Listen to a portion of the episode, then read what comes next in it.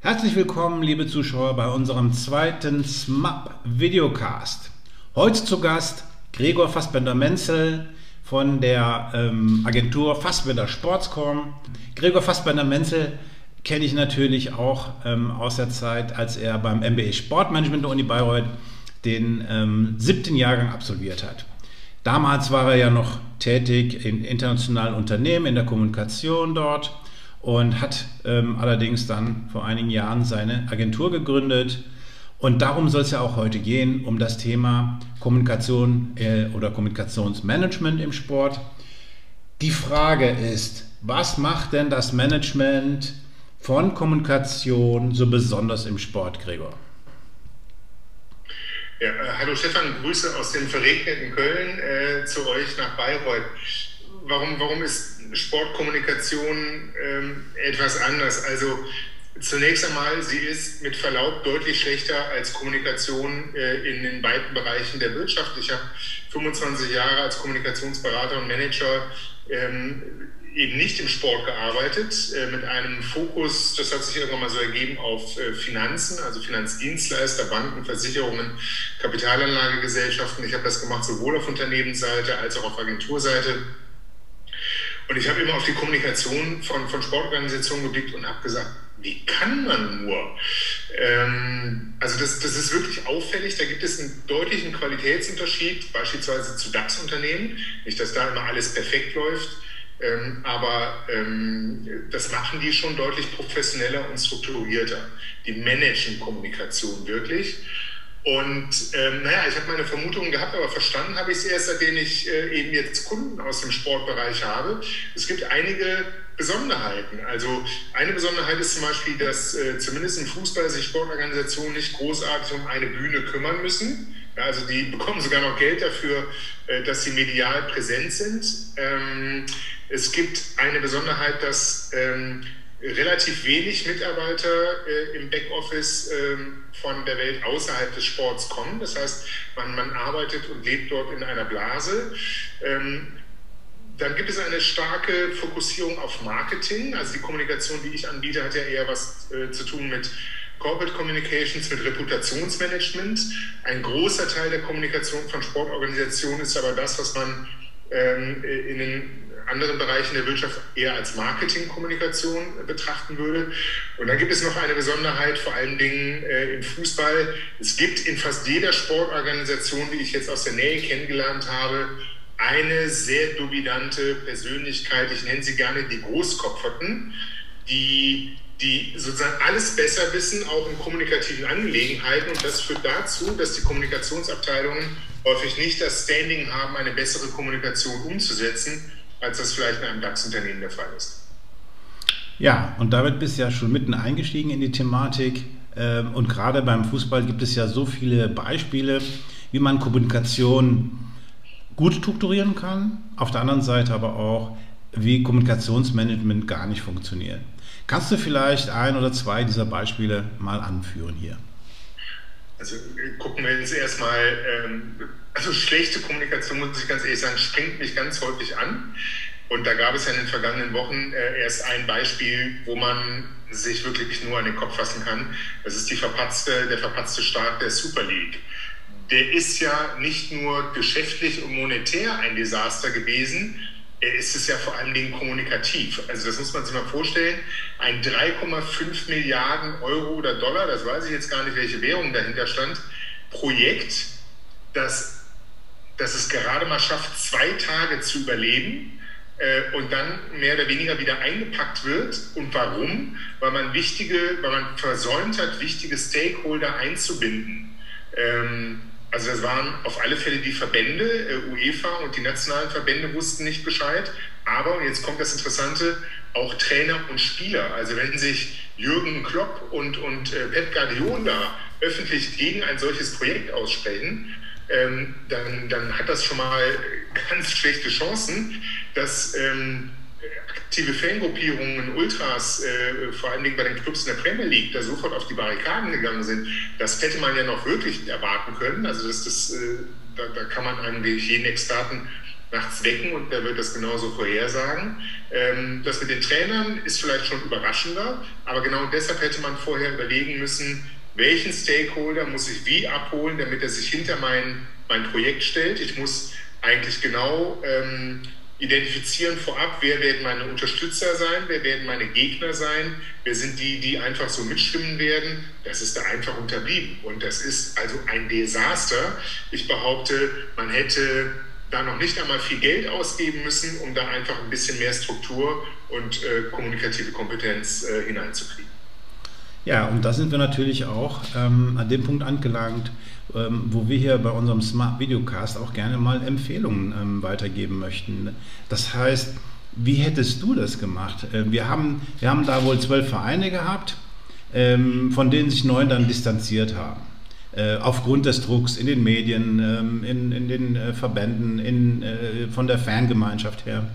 Und es sind drei übrig geblieben, bei denen jetzt sogar noch Gerichtsverfahren ansteht, weil die UEFA, die FIFA, die jetzt gnadenlos ähm, äh, zur Rechenschaft ziehen möchten. Äh, das ist natürlich auch ein Super-GAU, würde ich sagen. Und ähm, was hättest du denn gemacht? Nehmen wir mal an, ähm, du wärst jetzt der Kommunikationsmanager dieser zwölf Vereine. Was würdest du tun? Ähm, ich glaube, man hätte den Verantwortlichen klar machen müssen, dass sie mit der gleichen Sorgfalt, mit der sie diese Verträge äh, aufsetzen, äh, der Spiegel hat ja über die Vertragsinhalte berichtet und da sind ja ganz äh, erstaunliche Klauseln drin, wie zum Beispiel, dass diese Clubs, die zurückgetreten sind, das eigentlich gar nicht können, weil die sich auf einen langen Zeitraum von, von ich glaube, 23 Jahren eigentlich verpflichtet haben. Ähm, also man hätte die gleiche Sorgfalt eben für die Kommunikation nehmen müssen äh, oder aufwenden müssen. Das bedeutet im, im, Einzelfall, man hätte einen, einen Plan haben müssen. Ich nenne das, ähm, wenn, wenn ich mit meinen Kunden spreche, im Narrativ ein Matchplan. Ja, äh, mein Argument ist, keine Fußballmannschaft kommt auf die Idee, ohne Matchplan aufs Feld zu gehen. Ob der dann aufgeht oder nicht, ist nochmal eine ganz andere Sache. Aber genau so etwas brauche ich für Kommunikation auch. Und dann hätte ich genau wissen müssen, was passiert eigentlich in den jeweils lokalen Märkten. Und das kann dann in, in Deutschland, äh, kann das ganz anders sein als in Italien, Spanien oder in, in äh, England, weil beispielsweise allein diese äh, Kraft, die die Fans entwickeln können, eine ganz unterschiedliche äh, sein kann. Äh, ich habe Präsidenten, die dafür und dagegen sind. Also ich hätte einen Plan entwickeln müssen. Und jetzt kommt das Interessante.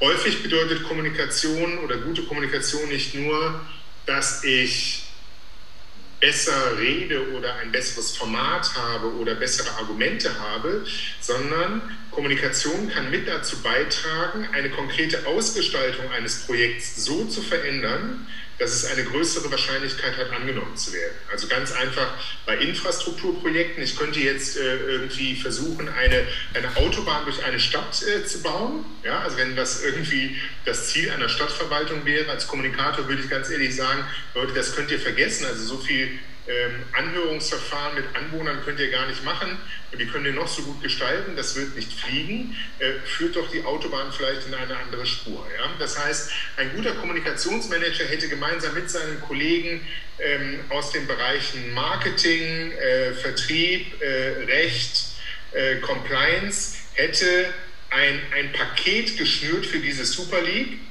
die auf der einen Seite, das auf der einen Seite ambitioniert gewesen wäre und auf der anderen Seite aber durchsetzbar. So, und dann kann ich erst die Kommunikation entwickeln. Wenn ich also einen riesen Berg habe, der nur Probleme bereitet und das offensichtlich ist, dass das so passieren wird und alle irgendwie nur dem Dollarzeichen hinterherhechten, dann wird das nicht funktionieren. Also beispielsweise hätte man äh, diesen Punkt, den es wohl im Vertrag gegeben hat, dass ein Teil dieser dort erwirtschafteten Erlöse in die Jugendarbeit geht, das hätte man viel konkreter ausgestalten können, weil das ein heilendes Argument gewesen wäre, das sich wie, auf, äh, wie, wie ein Pflaster auf die, auf die äh, Gegenargumente der, der Gegner hätte legen lassen. Aber wenn ich irgendwie nur so einen Satz dazu habe, dann funktioniert das nicht. Kommen wir mal auf einen anderen Bereich des Sports zu sprechen, wo es wohl auch äh, nicht geschafft worden ist, ähm, Menschen für ein Projekt zu begeistern. Und zwar geht es um äh, die Olympischen Spiele.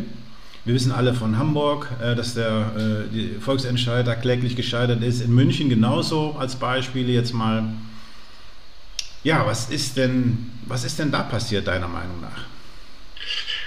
Ähm, zuletzt ja sogar in Nordrhein-Westfalen. Also Nordrhein-Westfalen hat ja einen vielleicht noch etwas zaghaften äh, Versuch unternommen, Spiele an Rhein und Ruhe zu holen, aber auch das ist gescheitert. Ähm, da habe ich am anfangs immer nur vermutet, dass es um ein Infrastrukturthema geht. Also dass irgendwie die Anwohner in einer Region da jetzt nicht irgendwie wollen, dass da irgendwie bei ihnen gebaut wird und dafür irgendwie viel Geld ausgegeben wird, während es vielleicht äh, soziale Probleme in der Stadt gibt, äh, für die das Geld besser aufgehoben wäre. Und äh, dann habe ich in der vergangenen oder vor 14 Tagen bei der ISIM, äh, die haben ja eine Summer School gemacht und da war Chris Horbel, die, eine, eine, eine norwegische Forscherin, die äh, genau zu dem Thema befragt wurde und die hat ähm, gesagt, dass das IOC seit längerer Zeit vergesse, ähm, die Athleten mit einzubinden in die Kommunikation. Das ist übrigens eine ganz interessante Sache, dass der Stakeholder Sportler ganz häufig von Sportorganisationen vergessen wird. Also das Beispiel Europa League hat das gezeigt. Ich kenne aber auch Trainerentlassungen in der Bundesliga, bei denen das Team nicht informiert wurde und die das dann auch aus den sozialen Medien erfahren haben. Und das, was diese Chris Horwell gesagt hat, fand ich deshalb interessant, weil es ein bisschen was zu tun hat mit, es gibt eine quasi eine Generation, die das IOC absolut verloren hat. Das ist diese ganze äh, junge Generation. Also ich drücke es mal so aus, wenn man 20 Jahre alt ist und selbst nicht irgendwie ein sportbegeisterter Mensch, dann hat man mit dem, mit, mit dem olympischen Gedanken relativ wenig zu tun. Während ich mich noch daran erinnern kann, wie ähm, als ich noch zur Schule ging, mal während äh, des Finallaufs des Deutschlandachters ein, ein Mitschüler anrief und mit mir die Matheaufgaben besprechen wollte. Und ich habe gesagt, aber bist du bescheuert? Da, da rudert gerade der Deutschlandachter. Was habe ich mit Rudern zu tun gehabt? Aber das war Olympia. Das war eine ganz wichtige Geschichte. So, und ich glaube, das IOC müsste sich Gedanken darüber machen, wie es quasi diese verlorene Generation wieder einfangen kann. Äh, und zwar sowohl die Sportler, die bei wichtigen Entscheidungen mit eingebunden sind, äh, beispielsweise sind die Athleten nicht oder nur unzureichend eingebunden worden bei der Absage ähm, oder der Verschiebung der Olympischen Spiele in Tokio, ähm, aber eben auch die junge Generation, die einfach ähm, in einem Land lebt, das sich um äh, Olympische Spiele bemüht. Ich glaube, bei den Älteren wird es noch viel Begeisterung allein bei dem Gedanken geben, es könnte Olympia in Deutschland geben. Aber viele, vielen jungen Menschen wird das herzlich egal sein. Und äh, das wäre, glaube ich, der Punkt, wo man kommunikativ ansetzen müsste. Mhm. Kommen wir mal zum, zum anderen Thema, äh, vielleicht die ganze Geschichte Kommunikation im, im Kommunikationsmanagement im Sport ähm, von der positiven Seite aus eher zu beleuchten. Wir hatten im Vorgespräch äh, über den Deutschen Volleyballverband gesprochen. Ähm, und da gab es ja wohl ein Projekt, das eigentlich ähm, ja, das vorzeigewürdig ist. Also der, der äh, deutsche Volleyballsport äh, hat sich wahrscheinlich wie alle, äh, alle Hallensportarten in Deutschland zum Ziel gesetzt, ähm, größer zu werden, zu wachsen.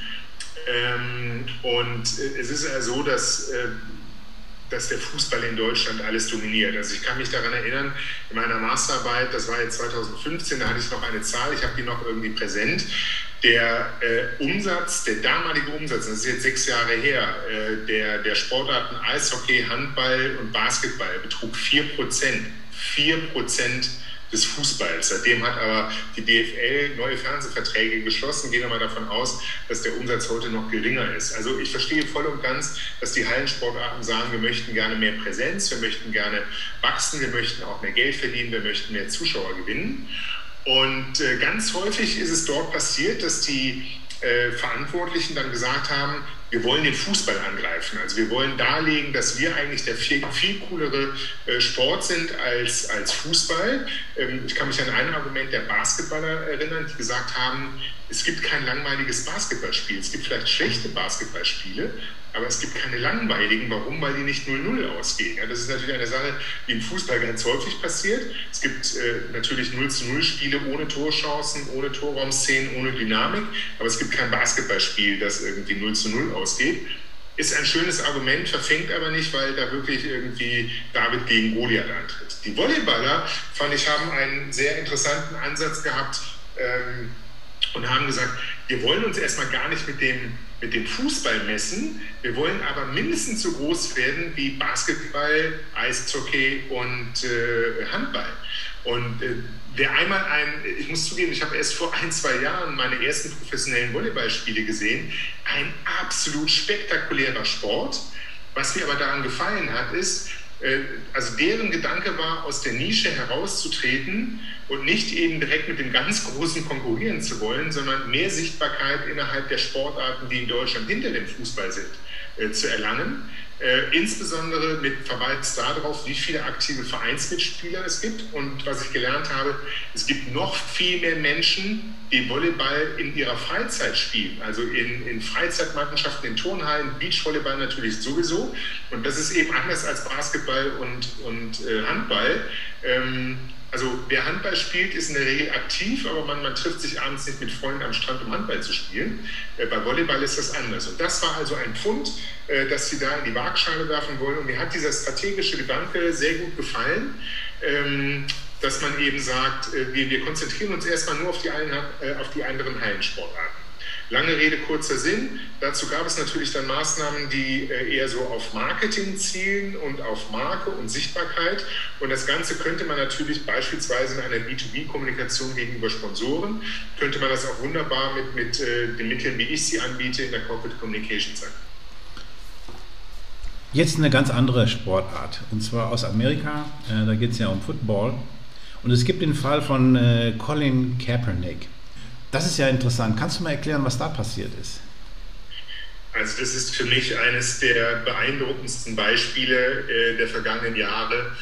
Ähm, ich muss ganz ehrlich sagen, wenn ich das sehe oder lese, dann bekomme ich äh, oftmals Gänsehaut. Und da stecken so viele Dinge drin. Da vereinen sich Marketing, Kommunikation, die Kommunikation von Einzelsportlern mit, äh, mit der Positionierungsarbeit, die ich äh, in der Regel dann äh, versuche zu leisten. Also äh, da, da, haben wir zu tun mit, mit Wertekommunikation und mit Corporate, äh, Corporate Communications im, im, besten Sinne. Was hat Colin Kaepernick gemacht? Ähm, Colin Kaepernick ist Quarterback gewesen bei den San Francisco 49ers und äh, hat, sich, äh, hat angefangen, sich während der Nationalhymne zu knien. So, also da steckt erst einmal ein, ein Protest drin, genau wie du gesagt hast, gegen ähm, Polizeigewalt gegenüber Afroamerikanern. Ja, also ein Thema, das natürlich nachher noch aktueller wurde, äh, aber schon im Jahr 2016, als er damit begonnen hat, äh, die, die USA beschäftigt hat. Dann muss man sehen, ist das eine extrem starke Bildsprache. Also er hat ja eine Symbolik entwickelt mit dem Hinknien ja, was ja dazu geführt hat, dass viele seiner Kollegen ihm das gleich taten. Dann ist natürlich Donald Trump sofort darauf aufgesprungen und hat die Besitzer der NFL-Clubs gebeten, äh, diesen Hurensöhnen, Zitat, äh, keine Arbeitsverträge mehr zu geben. Zumindest im Falle von Colin Kaepernick ist das passiert. Äh, der ist seit 2016 ähm, arbeitslos. So. Und das ist also schon eine Sache, die ich sehr überragend finde, weil äh, Haltung ein sehr wichtiges und zentrales Element von Kommunikation ist. Und Haltung hat häufig etwas damit zu tun, dass ich selbst Nachteile äh, äh, äh, eingehe. Also Colin Kaepernick hat eindeutige Nachteile, nicht nur finanzieller Art, er wird auch angefeindet, logischerweise von, von, von den Gegnern Unterstützern einer Trump-Politik. Ähm, und äh, er hat das trotzdem gemacht. So, und äh, ich finde, das ist für mich ein wunderbares Beispiel von Authentizität. Und es ist eben nicht, wenn äh, Fußballprofis ihre Autos zeigen oder ihre schönen Frauen oder ihre Goldsteaks, die sie irgendwo essen oder irgendwelche Urlauben, äh, Urlaube, tolle Urlaubsziele unterhalten.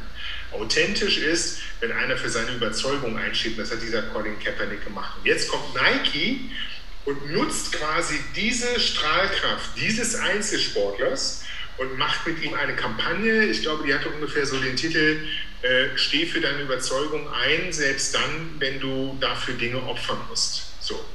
Und äh, dazu muss man wissen, was dann passierte. Ich habe eine Dokumentation dazu gesehen. Da gab es Wähler der Republikaner, die haben ihre Nike-Sneaker im Grill angezündet. Ja? Also die haben äh, die Schuhe da reingeworfen, mit äh, Spiritus äh, äh übergossen und dann angezündet und haben Nike-Schuhe oder Nike-Produkte verbrannt. Das heißt, Nike ist genau wie Colin Kaepernick ein Risiko eingegangen. Also sie sind für eine Überzeugung eingetreten, also für ein liberales Amerika, für äh, ein Amerika ohne äh, Diskriminierung und mit weniger Polizeigewalt, ist rechtlich gegen Schwarze. Und wusste, dass ein großer Teil der republikanischen Wähler oder derer, die das nicht so sehen, ihre Produkte vielleicht nicht mehr kaufen und jetzt irgendwie äh, stattdessen Adidas äh, oder Under Armour kaufen. Und ähm, das passt wunderbar zusammen und das kann man natürlich fürs Marketing nutzen, aber die Keimzelle ist eher eine, eine Sache von, von Begriffen wie Reputation, äh, Positionierung und Haltung gewesen. Also Dinge, für die äh, Leute wie ich stehe, die sich halt um Reputationsmanagement und Corporate Communications kümmern. Mhm. Grandiose Geschichte, äh, möge sich bitte jeder mal anschauen. Colin Kaepernick heißt der Mann. Mhm. Ähm, seit 2016 arbeitslos und für mich wirklich ein, ein Held und ein Vorbild. Mhm. Ja, es gibt ähm, immer wieder Leute, die, immer wieder mal, muss ich sagen, Leute, die gegen den Strom schwimmen und die haben es natürlich nicht leicht. Ja. Insofern ist er da, ähm, ist, ist ihm da, glaube ich, auch ähm, diese Hilfe von Nike zuteil gekommen. Ja.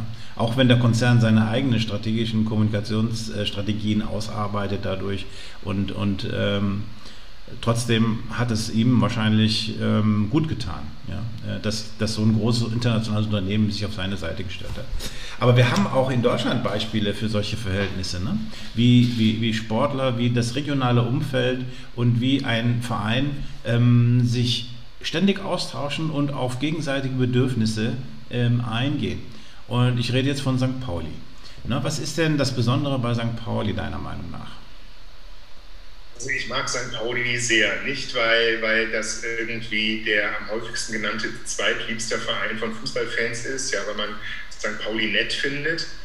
Ähm, St. Pauli hat einen sehr stimmigen Auftritt. Also wir alle haben, ob wir jetzt den Fußball mögen oder nicht, also sehr erfolgreich ist St. Pauli ja nicht, aber wir alle haben eine Vorstellung, für welche Dinge St. Pauli einsteht. So, dass die ähm, ein, ein eher linkes Fanspektrum haben, dass sie sich äh, für Flüchtlinge einsetzen, die sie sogar äh, 2015, 2016 in ihrem eigenen Stadion äh, versorgt und beherbergt haben, dass es Konflikte gibt, wenn sie gegen Ostclubs spielen, äh, mit, mit äh, mutmaßlich rechter äh, Anhängerschaft, ähm, das ist alles bekannt. Aber es sind manchmal so, so die Kleinigkeiten, die da auftauchen. Beispielsweise hat St. Pauli vor, vor einem Jahr bekannt gegeben, dass äh, äh, zur Finanzierung des Stadions eine Genossenschaft gegründet werden soll.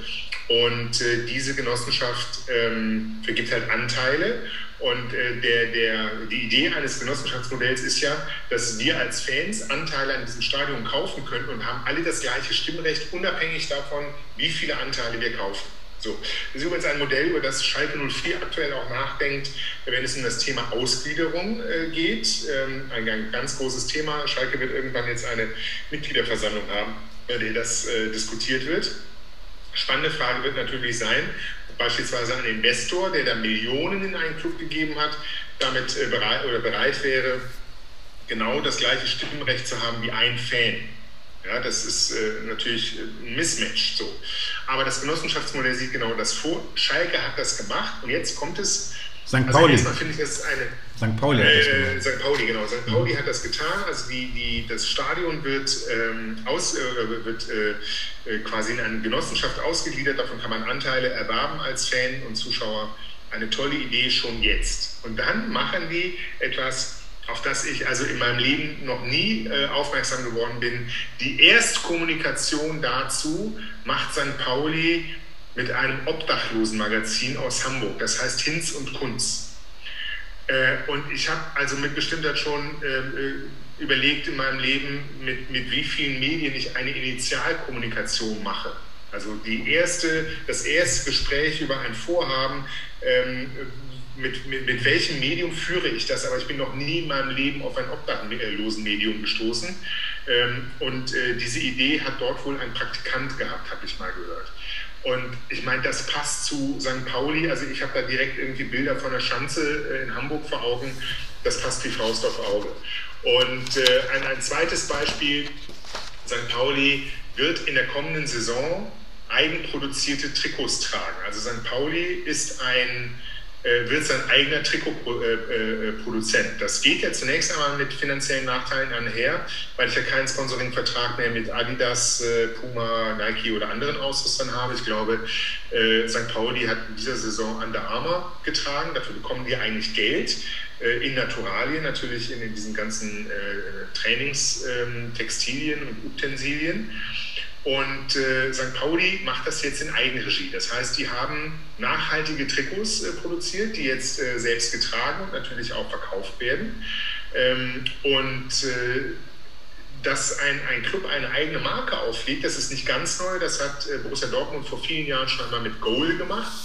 Ähm, allerdings äh, habe ich keine Erinnerung mehr daran, dass das nachhaltig gewesen sein soll. Und was St. Pauli gemacht hat, die haben damit einen Auftrag erfüllt, nämlich den von Mitgliedern. Also vor drei Jahren, äh, so hat das der Projektleiter mal äh, erklärt in einer Veranstaltung, haben die Mitglieder auf der Mitgliederversammlung sich an St. Pauli gewendet und haben gesagt, überlegt doch mal, was ihr tun könnt, um mehr Nachhaltigkeit in die Trikots zu kriegen. Äh, und wir, wir, verkaufen davon pro Jahr so und so viel Stück. Und da wird ja jede Menge, ähm, vielleicht werden Schadstoffe angehäuft, Kinderarbeit, all die Themen, die da dranhängen. Produktionswege. Und dann haben die sich intensiv mit der Frage beschäftigt, wie sie das optimieren können. Das war ein Projekt und sind zu dem Ergebnis gekommen, dass egal welchen Ausrüster sie nehmen, egal wo die Dinger produziert werden, äh, das ist sozusagen immer geht das mit Nachteilen einher. Und wenn man es wirklich nachhaltig machen will, dann macht man es selbst. Grandiose Geschichte, passt wunderbar zur Marke. Und auch hier wieder, das kommt erstmal aus einer sehr tiefen Überlegung, für welche Werte steht meine Sportmarke ein. Und das ist eine Frage der Haltung. Daraus leite ich dann verschiedene Projekte ab. Dann lande ich bei einem Genossenschaftsmodell, dann lande ich bei selbstproduzierten Trikots. Und das ist, das darf man nicht vergessen, eben nicht nur eine Frage von Marketing, sondern es ist genau die Welt, in der ich im Grunde genommen auch unterwegs bin, wo es halt um Reputation und um Kommunikationsmanagement im Sinne von Corporate Communications geht. Mhm. Das erinnert mich auch so ein bisschen an PAOK Thessaloniki. Ich habe ja 19 Jahre in Thessaloniki gelebt und gearbeitet. Und ähm, da gab es auch mal so einen Fall, äh, dass sich die Fans beschwert haben, ey Leute, sportlich läuft es im Mittelfeld überhaupt nicht gut. Und die Fans, äh, es gibt auch viele Ultras ja, und die machen sich dann äh, schon stark bemerkbar. Und äh, die Vereinsleitung, das Management hat sich dazu entschlossen, mit den Fans in direkte Kommunikation auch zu sportlichen Themen zu gehen. Das war schon spannend. Und sie haben tatsächlich dann einen neuen Mittelfeldspieler besorgt, äh, der dann eben diesen Aufgaben gerecht werden sollte. Ne?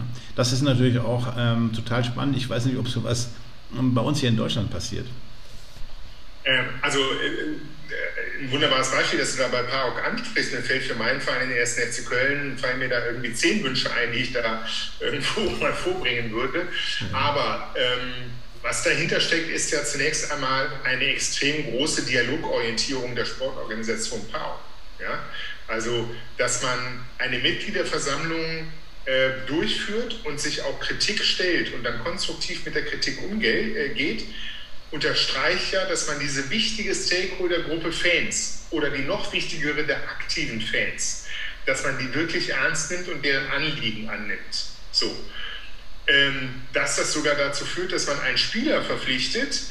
Ähm, das äh, ist in der Tat eher ungewöhnlich. Also da geht es natürlich mit Trikots in Anführungszeichen sogar einfacher. Ich kann mich erinnern, dass Sönke Wortmann, das war ja der Regisseur äh, des Films äh, Das Wunder von Bern, selbst großer Fußballfan, mit Fortuna Köln einmal ein, ein Projekt hatte, wo es auch um so eine Art Mitmachclub ging, ähnlich wie das in Manchester mit ähm, FC United of Manchester, dieser Neugründung. Ähm, äh, also es war so ein bisschen angelehnt äh, daran, da konnten die, die Fans sogar vor dem Spiel über die Mannschaftsaufstellung abstimmen.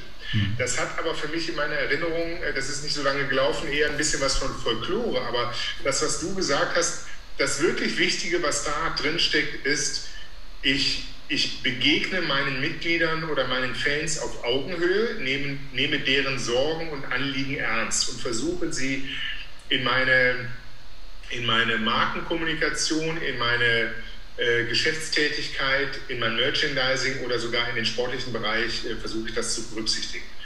Und ähm, während wir gerade darüber sprechen, fällt mir sozusagen ein Negativbeispiel ein, wo das mal nicht der Fall gewesen ist. Es gab ja die berühmte Artikel 1 Grundgesetz, äh, Änderung äh, äh, Grundgesetz äh, Pressekonferenz des FC Bayern. Das war, glaube ich, im Oktober 2018. Äh, eine, eine, eine unsägliche kommunikative Darstellung, sehr selbstmitleidig des FC Bayern, äh, wo ja da einzelne Spieler fertig gemacht wurden, im Grunde genommen ähm, den, den Journalisten verboten wurde zu kritisieren. Ähm, das war schon schlimm genug. Und dann gab es, einen Monat später gab es eine Mitgliederversammlung beim FC Bayern, wo ein Mitglied, ein ganz normales Mitglied vom größten Sportclub Deutschlands, ans Mikrofon getreten ist. Das war ein junger Mann, der hieß Johannes Bachmeier und hat Uli Hoeneß und Karl-Heinz Rummenigge äh, für diesen Auftritt kritisiert, auch dafür kritisiert, dass man Paul Breitner die, die Ehrenkarten abgenommen hatte. Und also es gibt ein Foto, wie Uli Hoeneß da auf dem Podium sitzt. Ähm, es gibt ja den Begriff der nonverbalen Kommunikation, also die ganze Körperhaltung sagte aus, mich interessiert diesen feuchten Kehricht, was du da gerade erzählst. Also es ist genau das Gegenteil von dem, was du von auch gesagt hast. Hier gab es berechtigte Kritik und die hat die Führung null interessiert.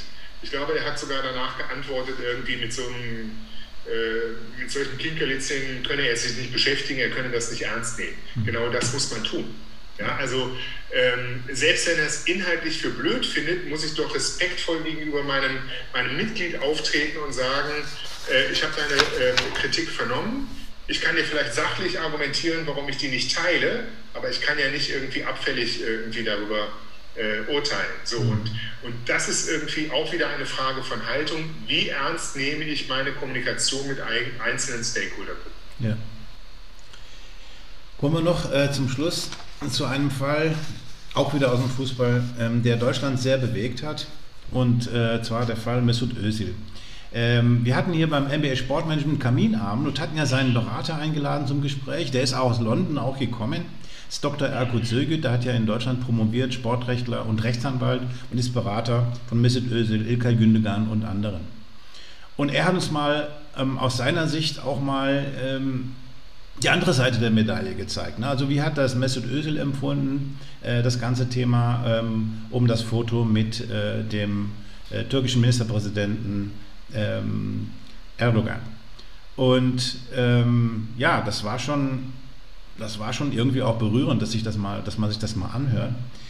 Was glaubst du aus deiner Sicht, was ist in der Kommunikation schiefgelaufen, der Kommunikation, die Mesut Özil sozusagen betrieben hat und was ist aber auch vom, der war ja damals noch Nationalspieler, was ist dann von Seiten des DFB nicht gut gehandhabt worden. Also was könnte man da, was hätte man da besser machen können aus deiner Sicht? Also das hat im Grunde genommen schon etwas vor dem Foto angefangen. Äh, Im Zeitstrahl müsste man sich das so vorstellen, dass das Management von Mesut Özil und Ilkay Gündogan haben ja irgendwann die Anfrage bekommen, sich mit Erdogan in einem Londoner Hotel zu treffen. Und das, was ich eben gesagt habe, ähm, das, das wird an diesem Beispiel sehr deutlich Kommunikation hat häufig nicht nur was damit zu tun, ob man irgendwie einen Satz gut formuliert oder ein Argument, ein gutes Argument findet oder ein, ein pfiffiges Format hat. Kommunikation hat ganz häufig damit zu tun, dass man Dinge lässt. Also dass man äh, gar kein Risiko eingeht und dass der Kommunikator auch dieses Risiko erkennt. Ich glaube, was da passiert ist, ähm, dass das Management von Özil und, und äh, die Spieler das Risiko einfach unterschätzt haben. Ja, also ich verstehe das Dilemma, dass ich als, als äh, türkischstämmiger äh, äh, Bürger ähm, da natürlich eine besondere Verbundenheit habe, aber man hätte wissen müssen, wie Erdogan in Deutschland gesehen wird, nämlich als Despot und Autokrat, der äh, Journalisten verfolgt, der sich gegen Homosexuelle ausspricht und dass das sozusagen im Kontext einer deutschen Nationalmannschaft mit einem hohen Migrationsanteil und einer äh, erstarkenden AfD in Deutschland äh, ein, ein Echo finden würde, dass man dann schwer steuern kann, das hätte man da absehen können. So, das ist quasi der erste Schritt, wo man etwas hätte besser machen können. Man hätte den getroffen, aber es gar nicht veröffentlicht. Ja, also, also weder die Seite Erdogan noch die Seite der Spieler. Das Zweite, was halt äh, schiefgelaufen ist, wenn das Kind schon einmal im Brunnen gefallen ist, also dieses Foto ist gemacht worden, es ist in die Öffentlichkeit gelangt, es setzt also jetzt das ein, äh, was man eigentlich vermeiden wollte, was, was was da eigentlich jetzt, der Status, der jetzt erreicht war, war Krisenkommunikation. Und äh, die Strategie, die Mesut Özil gewählt hat, war ja erst einmal nichts sagen. Nichts heißt nichts. Der hat ja wirklich nichts getan. Äh, Gündogan hat da schon ein bisschen mehr gemacht. Ja, aber äh, entschuldige, dass ich unterbreche. Äh, es wurde ihm ja vom DFB auferlegt, nichts zu sagen. Ja, aber auch hier kann ich natürlich als Partei äh, Ösi sagen, das akzeptieren wir nicht. Wir glauben, wir müssen das so oder so machen, gemeinsam. Ja? Also die Strategie, die Ösi dort wählte, war ja ähm, äh, eher, ich, ich, ich versuche das irgendwie auszusitzen. Ich glaube, das ist äh, in der Situation ist das schwierig gewesen. Jetzt kommt es aber, den, den, den, äh, sozusagen den schlechtesten Job in der ganzen Geschichte hat mal wieder der DFB gemacht. Warum mal wieder? Wir haben ja eben schon über die ganzen anderen äh, Probleme gesprochen, aber selbst in diesem kleinen Fall hat der DFB es nicht geschafft, sich vor seinen Spieler zu stellen. Also es gibt für mich zwei Möglichkeiten. Entweder ich nehme Mesut Özil äh, trotz dieses Fotos mit zur WM, dann muss ich ihn stützen, ähnlich wie die schwedische Nationalmannschaft das gemacht hat, als äh, äh, ihr Spieler da äh, angefeindet wurde, weil er dieses äh, Foul, glaube ich, gemacht hatte im Spiel gegen Deutschland. Das war ja auch ein, ein ähm, äh, farbiger Spieler, der dann irgendwie angegriffen wurde. Da hat dann die ganze äh, Mannschaft sich da vorgestellt und gesagt, das dulden wir nicht. So etwas hat der DFB überhaupt nicht getan. Ähm, und dann ist das Ganze ja hochgeschaukelt und hat letztendlich dazu geführt, dass Mesut Özil zurückgetreten ist. Wiederum in der Situation hatte Özil eine, eine sehr gute Kommunikation. Die muss ich nicht gut finden oder die Position muss ich nicht gut finden, aber er hat sich als Opfer dargestellt. Ja? Ähm, seine Vermarktungsmöglichkeiten sind im, im, muslimischen und im asiatischen Raum viel größer als im deutschen. Ja, da hat er sozusagen Schaden oder verbrannte Erde hinterlassen. Aber so wie er dann zurückgetreten ist und, und eben gesagt hat, ich bin ein Opfer von Diskriminierung gewesen, das ist aus seiner Sicht eine logische Schlussfolgerung gewesen. Hätte man aber zweimal verhindern können, a, indem man das Foto gar nicht erst gemacht hätte und b, indem man mit dem DFB eine ganz andere Vereinbarung getroffen hätte, wie man denn mit dieser Situation jetzt umnimmt, sofern man Ösi mit zur WM nimmt. Die Alternative für den DFB wäre natürlich gewesen zu sagen, wir nehmen diese Spieler nicht mit, weil das ist ein, ein politisches Issue, das wollen wir nicht in der Mannschaft haben weil Özil damals aber ein wichtiger Spieler war, ist er mitgefahren und dann hätte der DFB ganz anders reagieren müssen. Mhm. Ja. Und auch hier kommt wieder die Rolle des, des Kommunikators. Der Kommunikator ist kein Wünscheerfüller. Ja, also wer Corporate Communications macht, der ist nicht irgendwie der verlängerte Arm eines Vorstandes oder einer Geschäftsführung, die sagen kann, pass mal auf, wir machen das jetzt mal so. Ich habe das in meinem Leben hunderte Male erlebt, wo es heißt, ähm, ich brauche jetzt mal eine Pressemitteilung, schreiben Sie das mal so. Nein, genau das ist falsch. Also der Kommunikator ist derjenige, der sagt, ob kommuniziert wird, mit welcher Tonalität oder er macht die Vorschläge. Im Regelfall kann er dann irgendwie seinen Auftraggeber, den Geschäftsführer oder den Vorstand davon überzeugen, aber er ist nicht derjenige, der einfach umsetzt, was pardon, ein, ein vielleicht kommunikativer Laie auf einer Vorstandsposition äh, glaubt, äh, was da jetzt richtig ist. Also hier hätten das Management von ÖSIL, die Kommunikationsabteilung und äh, der Vorstand des DFB viel enger zusammenarbeiten müssen. Und ich glaube, dann wäre eine bessere Lösung für alle Beteiligten möglich gewesen. Mhm. Ja, du hast mir ähm, zwei Leitsätze der Kommunikation äh, äh, mitgeteilt, die ich sehr, sehr gut fand. Der eine ist, Kommunikation kann nicht alles heilen.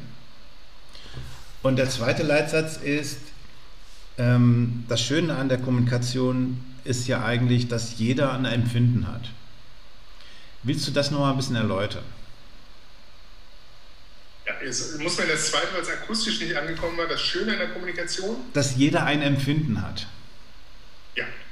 Ähm, das, also ich fange mal mit dem zweiten an, das ist Fluch und Segen zugleich. Ähm, wir Kommunikatoren haben einen Nachteil im Gegensatz zu Controllern oder zu Juristen. Also wenn die Vorstände oder Geschäftsführungen beraten, dann sitzen da alle mit, mit äh, ganz äh, weit aufgerissenen Augen und denken um Gottes Willen, das ist ja alles ganz kompliziert und ich bin ja kein Jurist oder ich bin jetzt kein Zahlenmensch und ich kann das irgendwie überhaupt nicht richtig einschätzen. Das wird schon stimmen, was diese Experten da sagen. Also da muss man wirklich schon selbst sehr, sehr gut im Thema sein und selbst Jurist oder Finanzer sein, um da auf Augenhöhe mitzureden.